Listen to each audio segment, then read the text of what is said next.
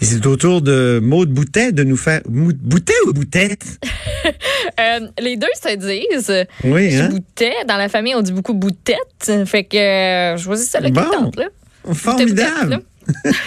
que ce soit Boutet ou Boutette, t'as plein de nouvelles à nous présenter. Oui, absolument. Euh, je commence par une de dernière heure. Écoute, les têtes roulent. Les candidats se désistent dans la course à Ah oui? l'investiture démocrate. Ben, on apprend qu'Elizabeth Warren, la sénatrice du Massachusetts, elle abandonne la course. En fait, Eh c'est le ben. New York Times qui a rapporté la nouvelle en tout premier. Elle devrait rencontrer son équipe aujourd'hui pour leur annoncer tout ça. Et ben, si on voulait, euh, on voulait leur faire la, la surprise ou leur apprendre en premier, c'est raté. Euh, donc là, Bloomberg est out. Buttigieg est out. Puis il y en a probablement d'autres. Buttigieg. Buttigieg? Buttigieg. Buttigieg. Ça, je je suis pas si pire que ça. Ça va bien. C'est encore plus Ouais. compliqué que, que, que Boutette.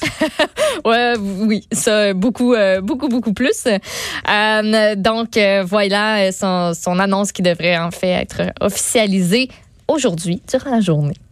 On poursuit avec euh, un Oui. petit euh, un petit tour d'horizon concernant le coronavirus parce que qu'est-ce que serait une journée sans parler du Covid-19 Qu'est-ce que Ah, ce je pense qu'on a encore, on en a encore parlé en début d'émission.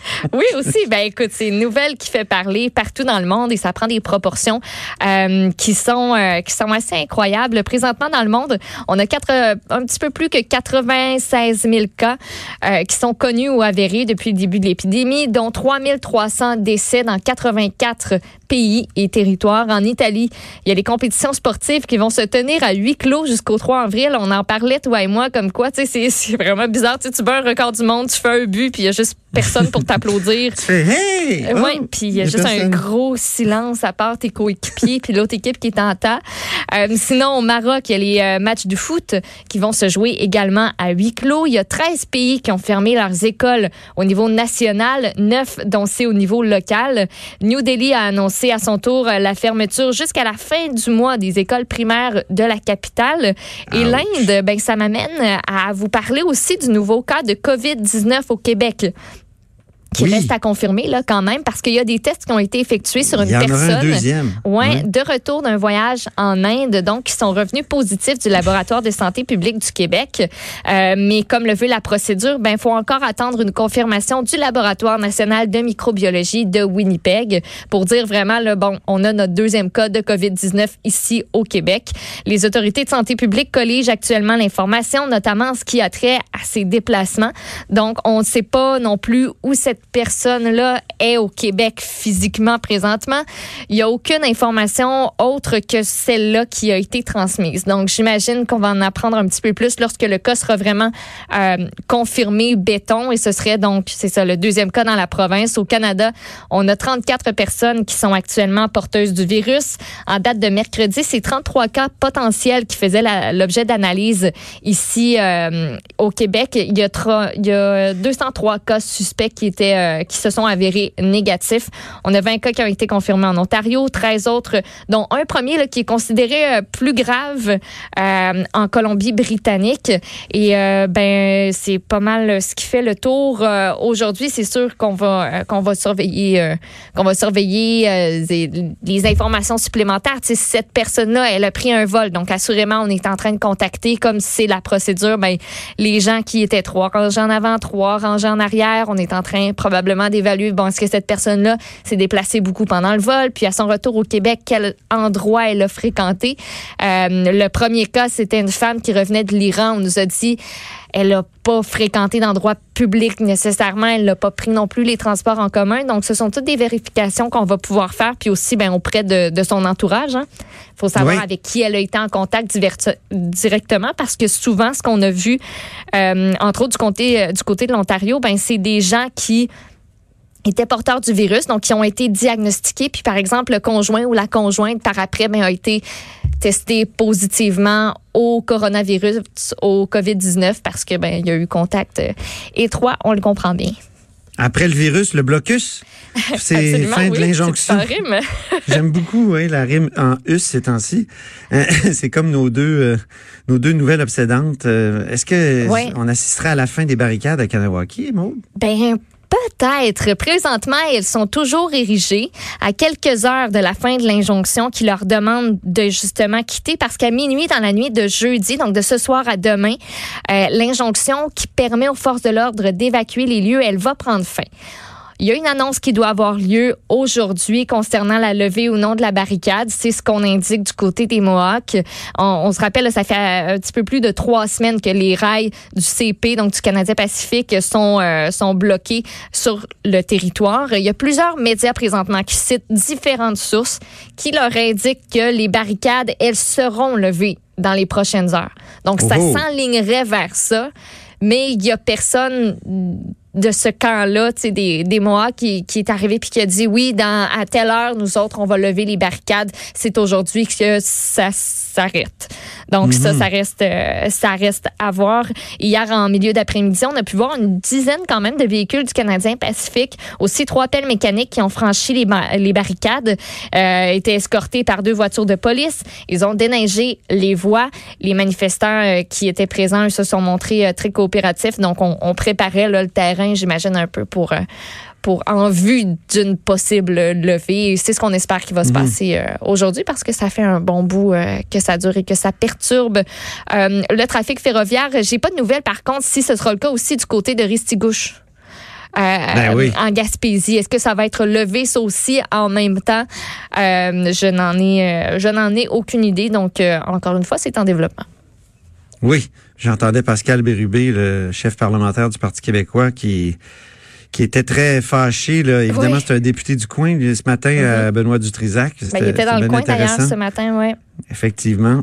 Euh, puis qui disait que ce serait le temps qu'on qu'on finalement qu'on fasse respecter l'injonction. Oui, puis il était euh, très critique d'ailleurs euh, de la CAQ et de de l'absence des ministres qui devraient être impliqués euh, dans le dossier, là, entre autres. Ben oui, Madame Damour. Ben oui, elle est où, lui? aux abonnés absents. Exact. Lui a hmm? critiqué beaucoup le fait qu'on a euh, qu'on a mis de l'avant Yann Lafrenière, puis il dit, tu sais, c'est bien beau là, mais c'est comme lui a utilisé euh, l'expression, si je me rappelle bien, un stunt médiatique. Il dit, c'est bien beau de les de l'envoyer, mais reste que celle qu'on veut entendre, c'est pas mal Madame Damour et c'est pas mal la ministre de la Sécurité publique aussi, là, en l'occurrence la ministre qui, euh, qui remplace Madame Guilbeault. Madame Guilbeault qui va revenir hein, au travail, je pense, lundi. Oui, c'est vrai, déjà? Ben oh mon Dieu. Mais ben oui. Avec son petit bébé euh, tout frais. Prochain, oui, c'est ça. Prochain sujet, euh, c'est à peine un autre sujet que, que, que le blocus. c'est lié. Ouais, euh, oui, GNL Québec euh, qui, a, qui, a, du, il y a de l'eau dans le gaz que pour faire une blague plate. oui, c'est ça va pas euh, comme sur des roulettes euh, nécessairement. Il y a un investisseur majeur qui vient de se retirer, en fait, qui vient de retirer son appui au projet de GNL Québec. Donc l'investisseur avait analysé le projet, le fonctionnement de l'entreprise au cours des derniers mois, mais là son intérêt a comme changé dans les derniers temps. Ce qu'il invoque, entre autres, est cet investisseur-là. On n'a pas, euh, je dis cet investisseur-là. Il y a l'information euh, concernant ce possible investisseur est sortie dans la presse ce matin. Oui. Mais GNL Québec, de, de ce côté-là. Exactement, mais on confirme pas que c'est ah. ça, que c'est évident, que c'est eux. Euh, mais bon, donc, je vais laisser ça euh, comme ça. Donc, l'investisseur mystère invoque les blocus autochtones et aussi le contexte politique général au Canada pour justifier ce désistement-là. Donc, ça, sont dit, nous autres, on est-tu vraiment pour aller s'embarquer dans quelque chose comme ça quand on voit ce qui se passe?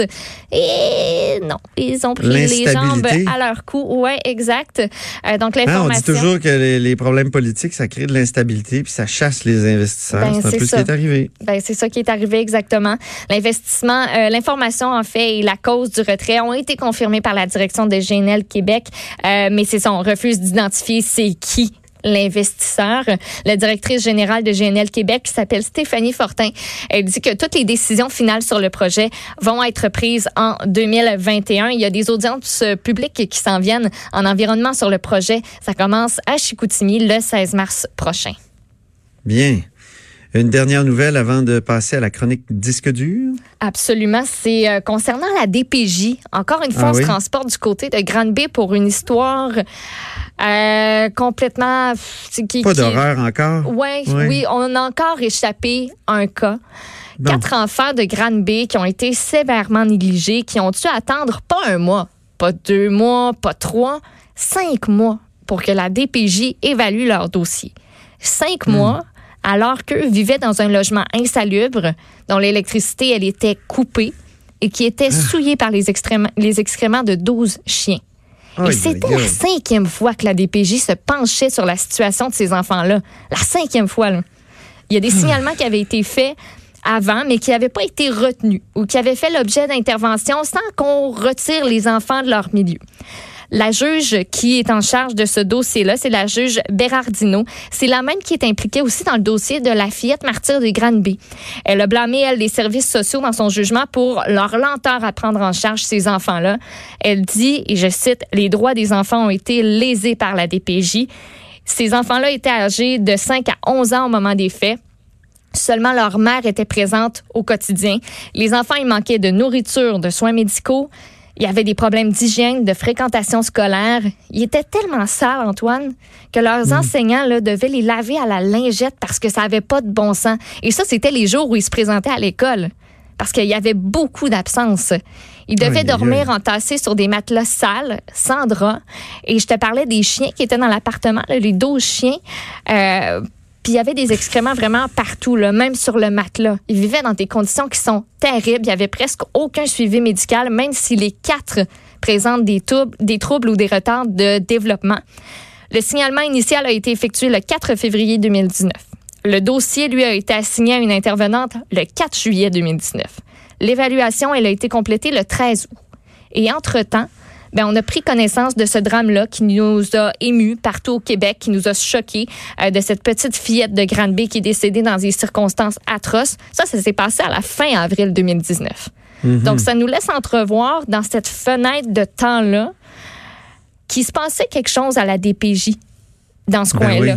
Qu'il y avait vraiment un problème, tu sais, des retards, des dossiers comme ça qu'on échappe. J'imagine que la commission Laurent va ben, je, oui, ben, je peux pas croire qu'ils vont ben, laisser ce dossier-là de côté sans, sans l'impliquer dans, dans tout ce hein, ben processus-là. Ben, oui. parce que ben c'est ça le sujet principal, c'est la DPJ, puis c'est comment on fait pour l'améliorer, puis pas en échapper d'autres comme ça. Euh, présentement, ben les enfants, euh, on nous dit qu'ils vont bien. Ils ont été placés en famille d'accueil suite à la décision de la juge Bérardino, euh, qui est intervenue là, au mois de novembre ou décembre, si je me rappelle bien.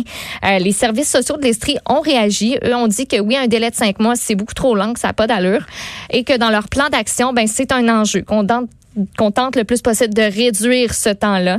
Euh, la porte-parole, elle assure que tous les cas qui sont considérés comme prioritaires sont traités dans les 24 à 48 heures selon la situation. Et tu parlais de la commission Laurent sur l'avenir de la DPJ. On euh, reprend les audiences à la mi-mars à Québec.